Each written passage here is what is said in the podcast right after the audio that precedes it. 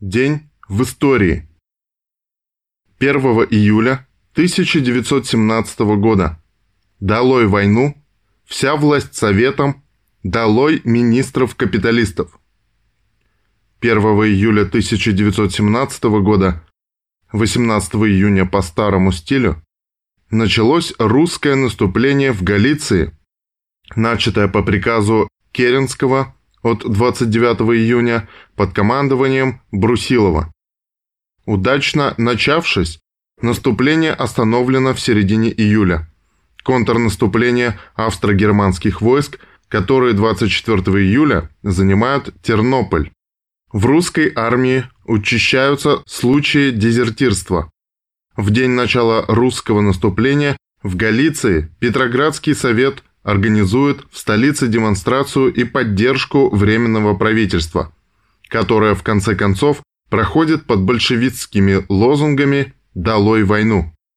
Социально-экономическое положение страны продолжает ухудшаться.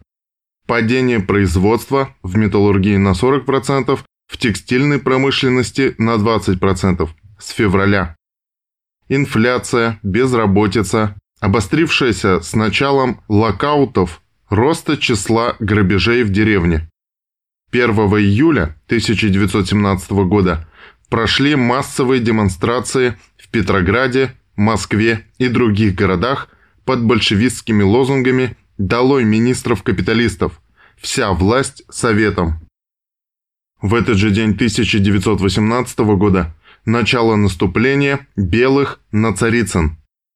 1 июля 1921 года Основана Коммунистическая партия Китая.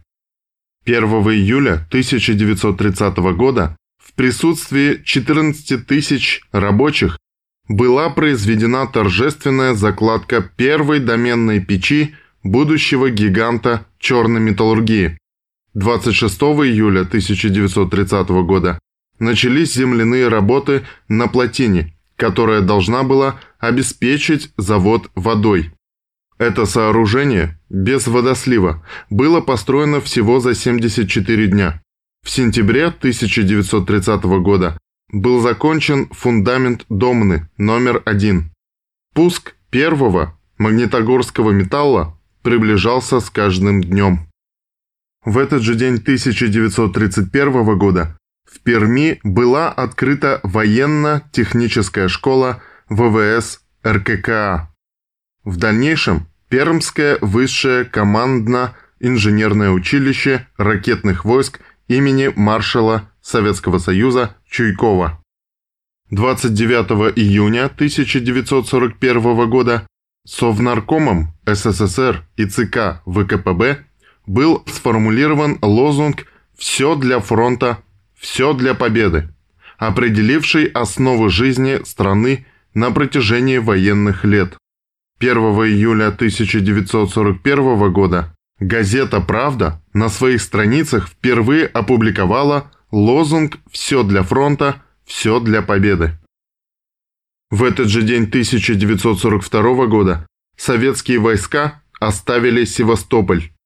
30 июня 1942 года, после потери Малахова кургана, положение защитников Севастополя стало безнадежным и командующий обороной вице-адмирал Октябрьский получил разрешение ставки ВГК на эвакуацию. План эвакуации предусматривал вывоз только высшего и старшего командного состава армии и флота, партактива города. Эвакуация остальной части военнослужащих, в том числе и раненых, не предполагалась. Эвакуация высшего командования началась с помощью авиации. 13 самолетов ПС-84 вывезли на Кавказ около 200 человек. Около 700 человек начальствующего состава были вывезены подводными лодками. Еще несколько тысяч смогли уйти на легких плавсредствах Черноморского флота. Остатки Приморской армии, лишенные высшего командования, отошли на мыс Херсонес, где сопротивлялись еще три дня. 3 июля 1942 года Совинформбюро дало сводку о потере Севастополя, Севастополь оставлен советскими войсками, но оборона Севастополя войдет в историю Отечественной войны Советского Союза как одна из самых ярких ее страниц. По советским архивным данным, число пленных превысило 78 тысяч человек.